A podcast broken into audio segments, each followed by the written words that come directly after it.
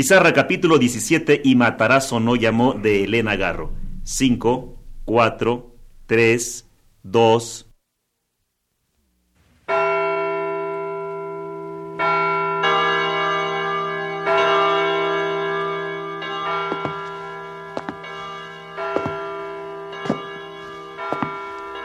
y Matarazo no llamó.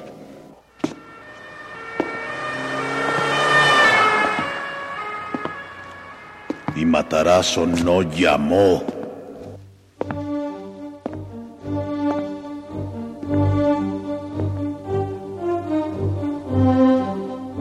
Radio Educación presenta Y Matarazo no llamó.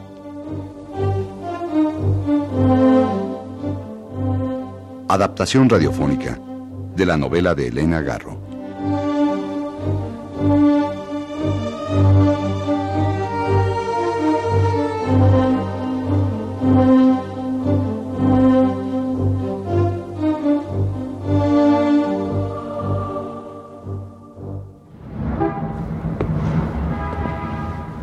Cuando llegué a Torreón, todo era apacible. Ahora, a la luz del sol, se desvanece aquella impresión. ¿Quién soy yo? ¿Qué hago aquí? ¿Acaso sigo siendo Eugenio Yáñez? En el hotel me registré con un nombre falso, Roberto Palma. Me he convertido en un fugitivo. Ah, qué ingenuo soy. No, aquí no existe la cordialidad que imaginé. No es fácil vivir. Todos los lugares están tomados, no hay trabajo. La gente va deprisa y ensimismada en sus propios asuntos. Nadie me ve al pasar. Es como si yo no existiera. Igual que en todas partes, aquí tampoco hay un lugar para mí. Ni modo que detenga a alguien para solicitar un empleo. Eso sería absurdo. No, no me queda otra más que caminar y ver cómo viven estos norteños. Son diferentes a los capitalinos hasta en el modo de caminar. Avanzan en pasos largos y ladeándose como barcos.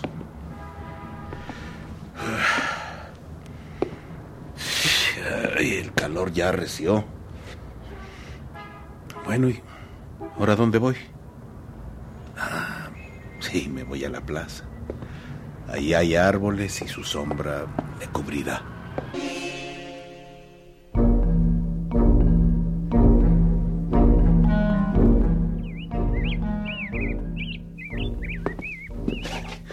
Aquí. Esta banca está buena. Mm, sí. Mi situación es la que no es nada buena. Bueno, ¿y qué haré cuando se termine mi quincena? Mm, no. No hay escapatoria. Se quedó quieto, hundido, mirando al vacío. Dos hombres ocuparon el otro extremo de la banca y se empeñaron en una conversación que parecía de suma importancia para ellos. ¿Seguro, Julián? Eh, seguro, hombre. Pues si yo sé lo que te digo, Andrés. Nos falló. Pero ahora no, hombre. Caramba. Dichosos ellos, son libres. Mira, es necesario tomar todas las precauciones, porque los gringos mm, vigilan toda la frontera, especialmente los lados bajos del río. Ey, Hay que irse más allá de Juárez. Ahí la gente se ha amontonado desde hace varios años, esperando la chance de pasar. ¡Ey! Y una vez allá, uh, vida regalada. El asunto es conseguir allá un patrón que te contrate luego, luego para la pizca de lo que sea. Ujú. Ya ves, el tal Baldomero ya hasta se llevó a toda su familia para allá. Eh, hombre, y para los amigos nada. Pasarse al otro lado. Esa es la solución. ¿Cómo no lo pensé antes? Bueno, pero ¿cómo hago el paso? Necesito hablar con estos dos hombres. ¿Qué haré para meterme en su conversación? Pueden creer que soy policía y lo echaría todo a perder. Pues ahí verás si te conviene venir o quedarte. Ahora pues, sale, me jalo contigo. Bueno, pues entonces, mañana aquí nos vemos para ver qué arreglamos. Órale.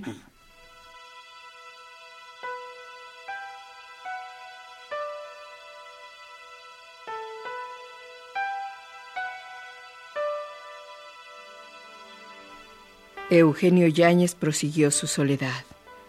Por la tarde se metió a un cine, cenó en una fonda y volvió al hotel. Se hallaba desanimado.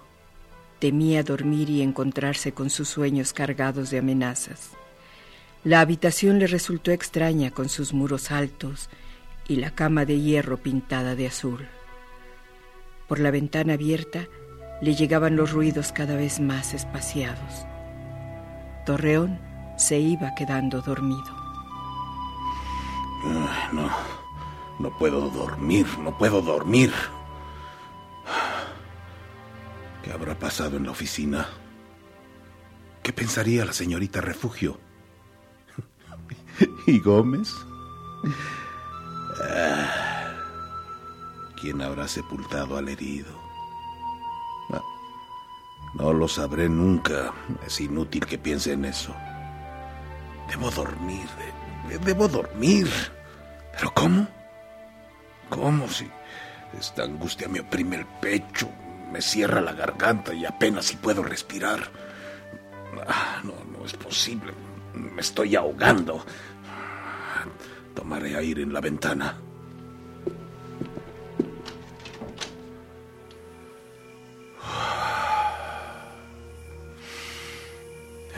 No hay luna. La noche está oscura. lástima que jamás supe su nombre. Pobre amigo. Pobre amigo. Pero pues, en cierta manera su suerte es envidiable. Ya dejó de existir. No tiene por qué seguir soportando ya la presión inaguantable de la vida. Dios lo ha de tener en su santa gloria. Dios te salve María, llena eres de gracia. El Señor es contigo, bendita eres entre todas las mujeres.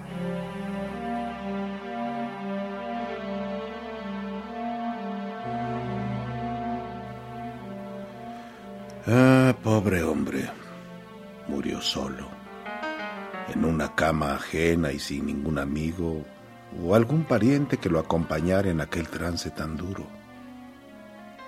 Yo hice lo posible, aunque mi deber de cristiano era llamar a un médico. Pero tuve miedo. El maldito miedo me lo impidió. ¿Por qué un acto de bondad inspira tal terror?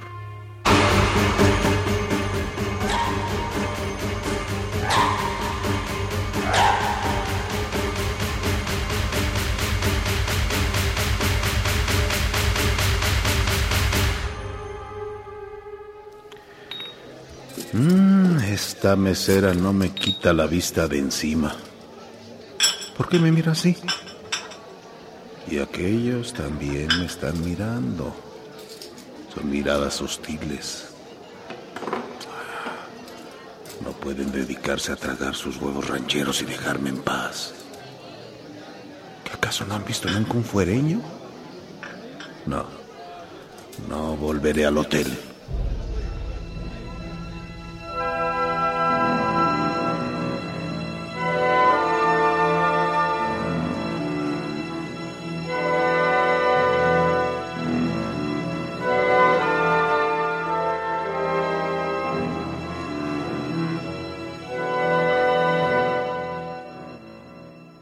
Aquel día se dedicó a rondar por la ciudad, a recorrer las calles buscando a alguien que le inspirara confianza para pedirle empleo.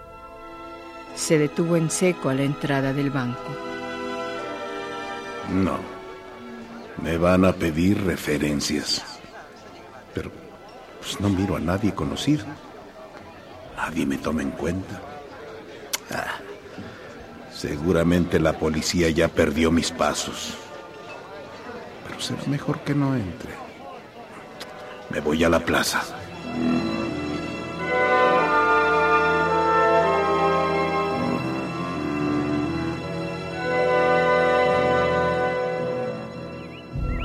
Bueno, Julián, pues ya quedamos. Pues ya quedamos, Andrés. Ey, ¿Mm? ¿qué hora tiene, amigo? Eh, son las once y veinte. Eh, ya está. eh. La hora del amigo. Eh, también se dice así por acá. Ey, Y hace calor, ¿verdad? Mm, No tanto. Es más tarde cuando aprieta. usted no es de por acá, ¿verdad? No, soy de Toluca. Toluca. Mm, ¿Y se va a quedar por acá? No. Me quedé sin trabajo y por eso vengo rumbo al norte. Quiero pasarme al otro lado. Por donde quiera brazos caídos. Está duro. También está duro el paso. Créame, señor. No, pero el señor tiene modo. No va como nosotros. Oh, desafortunadamente no, amigo. Perdí mis papeles y no los he podido recuperar. Pues también está duro el paso. Créame, señor, que si abrieran la frontera, todos los cristianos nos jalábamos para allá. Pues no sabía que hubiera tantos compatriotas que quisieran irse. ¿Tantos? Je, Cantidad, señor. Cantidad. Todos los que queremos trabajar, señor. Oigan, ¿y, ¿y cómo se logra pasar? Mm, Pues no hay más que dos formas. A lo legal o a lo bruto. A lo legal, uh, tiene usted que ir a Monterrey y dirigirse al cónsul americano. Desde ahí, él pide permiso a las autoridades americanas. Claro, usted le entrega su pasaporte. Ah, pero si te está diciendo que perdió sus papeles. Ah, pues. mm, Entonces tiene que pedirlos a México. Tiene que enviar su acta de nacimiento, su acta de matrimonio o de divorcio, domicilio fijo, fotos. Bueno, una bola de carajadas. Si no tiene usted antecedentes penales, le dan el pasaporte. Y con el cónsul gringo puede lograr algo en tres meses. Pues es pura tiznadera. Por eso nosotros preferimos pasarnos a lo bruto.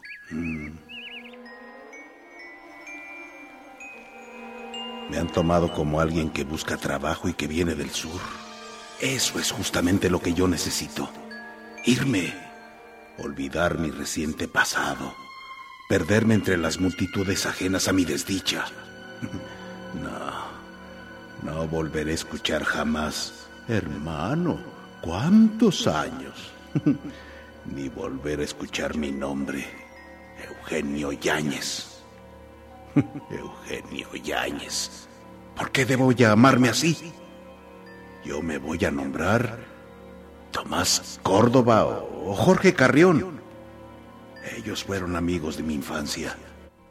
Puedo combinar sus dos nombres y llamarme mm, Tomás Córdoba o Jorge Córdoba. Eh, voy a pensarlo. pero- ¿Y, ¿Y Tomás Carrión? Sí, suena bien. Así nunca más nadie me llamará Eugenio Yáñez o Roberto Palma como me inscribí en el hotel. Además, no me gusta ese nombre. ¿Quién sabe quién sería Roberto Palma? A lo mejor es policía o malviviente. No, no. Yo me voy a cambiar a Tomás Córdoba o Jorge Córdoba. Bueno, compañeros, pues ya me retiro, ya es tarde. Se va, compañero. Eh, voy a desentumir un poco las piernas. A ver si de veras lo vemos aquí esta noche. No se olvide. No. A ver si de veras aquí nos juntamos entre las 7 y las 8. No más tarde. Porque si no perdemos el tren de carga que nos lleve hasta el paso. No, aquí estaré puntual. Oiga, pero ¿no tiene usted una ropita más vieja? Pues este. Se ve usted muy elegante. No, no, no. Mejor. Así a lo mejor lo toman por un inspector y todo se nos facilita. Bueno, pues. No sé, pero creo que este compañero nos trajo la buena suerte. La ropa es lo de menos, compañeros. Ya para mañana a estas horas, puede que nos andemos paseando por allá. O a lo mejor tenemos que hacer noche en la orilla. Y entonces, Pues será hasta pasado mañana.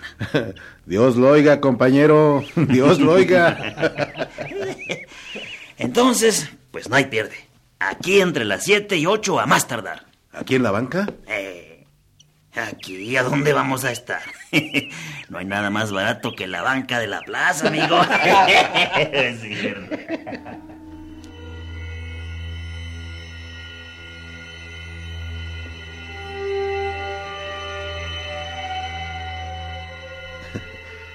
Suerte. Se ven buenas personas. Sí. Iré al otro lado y empezaré una vida nueva. Pero, ¿cómo podré cambiar un cheque? Sería duro llegar allá sin un centavo. No, no, no, no puedo cambiar nada.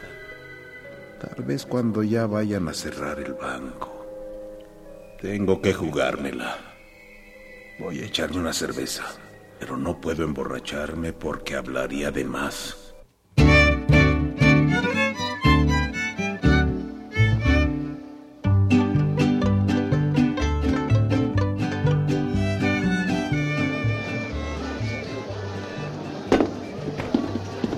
Eh, por favor, me da una cerveza helada. Enseguida, señor.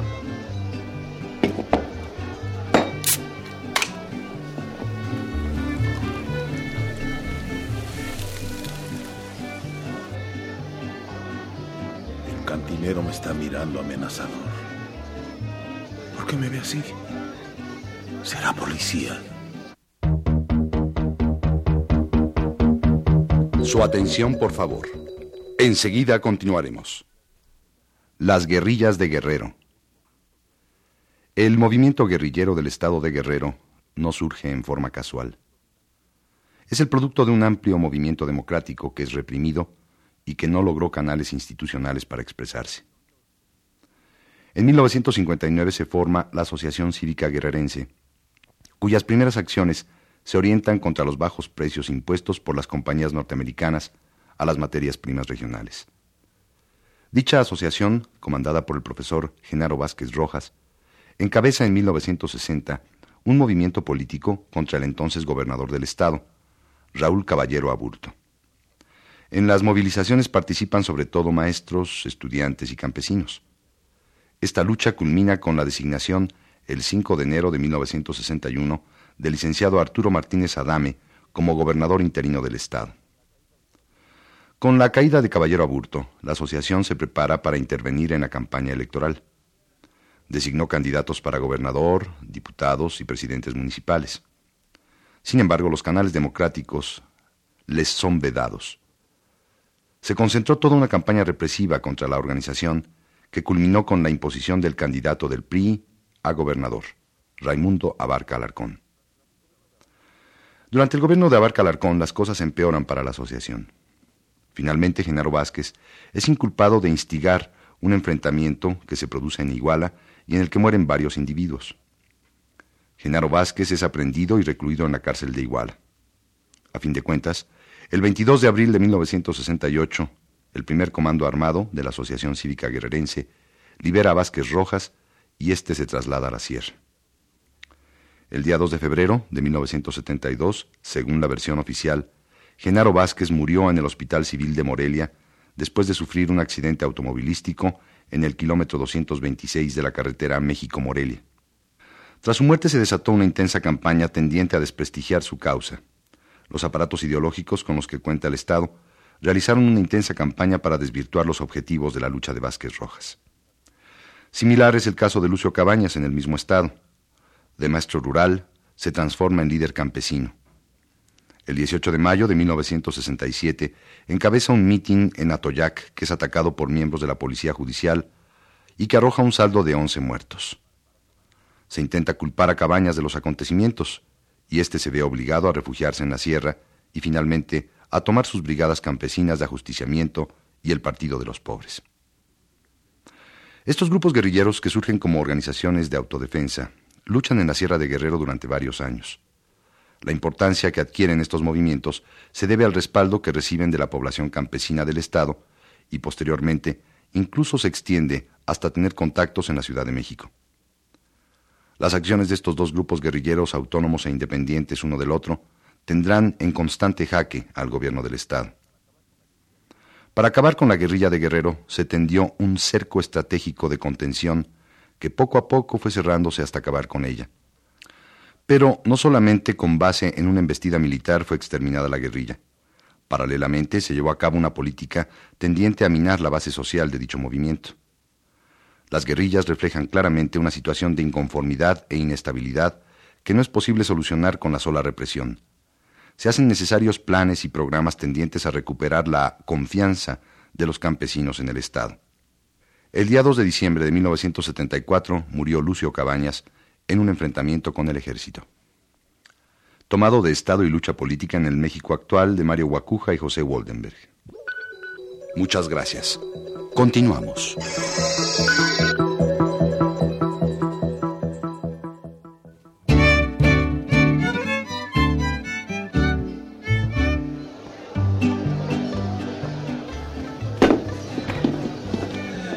Favor, me da una cerveza helada. Enseguida, señor.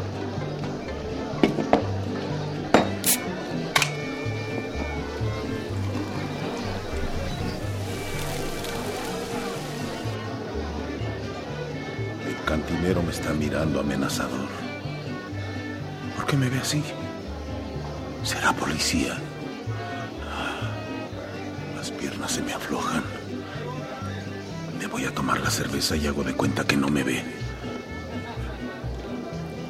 Ah, este hombre no me quita la vista de encima y creo que me estoy poniendo pálido.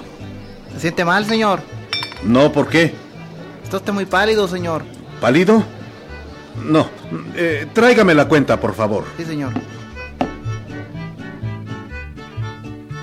Abandonó la cantina y volvió a la calle lleno de intranquilidad. Era como si alguien lo estuviera señalando desde las sombras, alguien a quien él no podía distinguir. Habrá pasado algo. Sí. Algo sucede, algo sucede. ¿Dónde me esconderé? Bueno, ¿y esconderme por qué? ¿De quién? está una iglesia. Sí, me esconderé en la iglesia. Gracias a Dios que existen.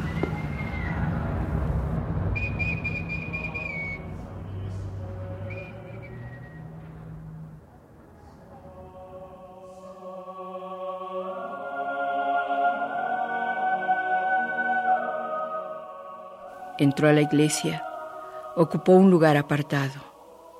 Un bálsamo muy dulce cayó en el centro de su corazón. Ahora necesito reflexionar. ¿No? No, lo que necesito es confesarme, quitarme de encima este peso enorme, escuchar una voz piadosa. Sí, voy a confesarme y diré todo, todo, todo.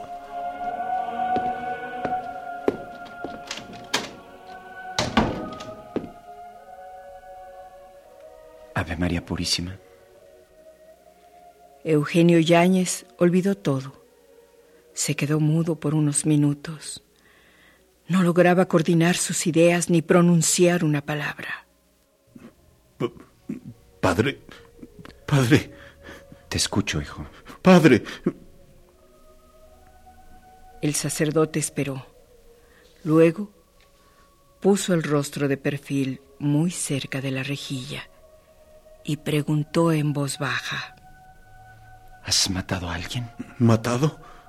No, padre. Pero un hombre murió en mi cama.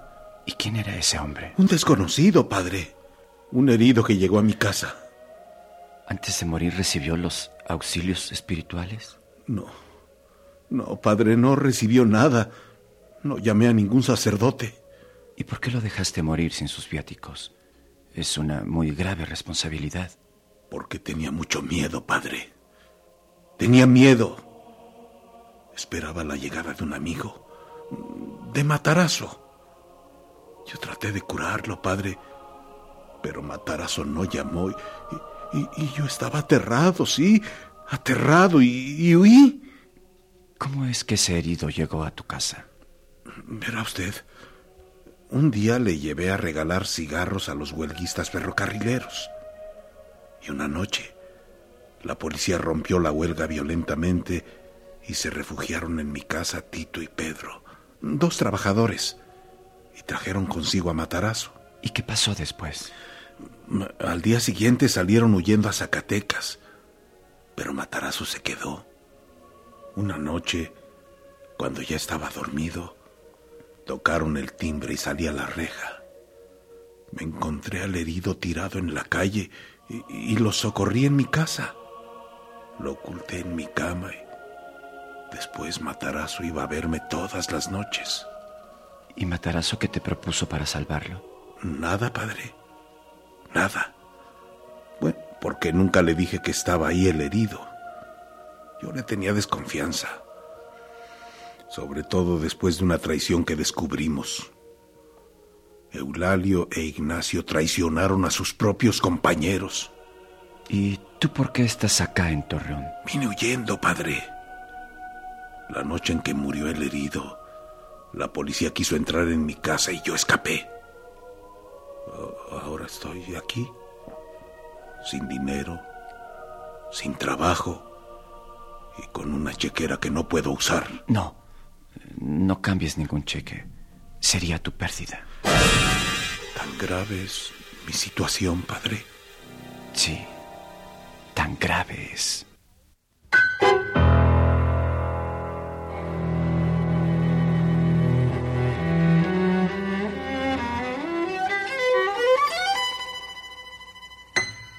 Continuaremos.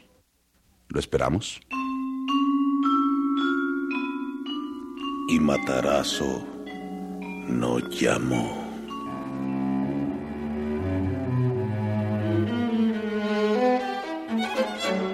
Adaptación radiofónica de la obra de Elena Garro. Actuación de Carlos Pichardo, Graciela Orozco y Federico Engels. También participaron en este programa Rafael Rocha, Joaquín Chablé, José Cortés, Juan Huitrón y Emilio Evergengi.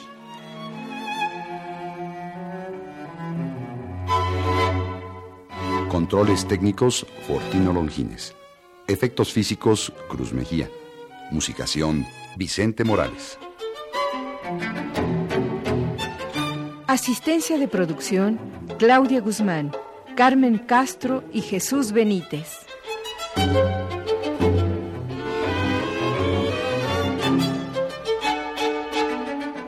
Esta es una producción de Radio Educación a cargo de Edmundo Cepeda.